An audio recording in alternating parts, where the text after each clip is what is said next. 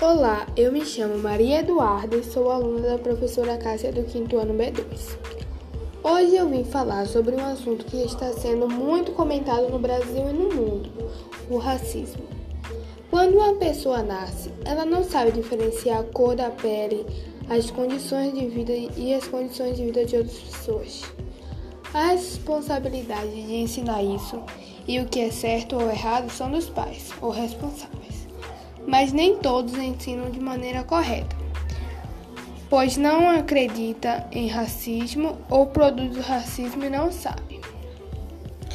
Muitas pessoas não acreditam no racismo, mas ele existe sim, e você faz que nem percebe. Chamar uma pessoa de negra, de macaca ou pretinha já é racismo, e você nem sabia. Então, Antes de você pensar em fazer esse tipo de preconceito com uma pessoa, se coloque no lugar dela. Você não iria gostar.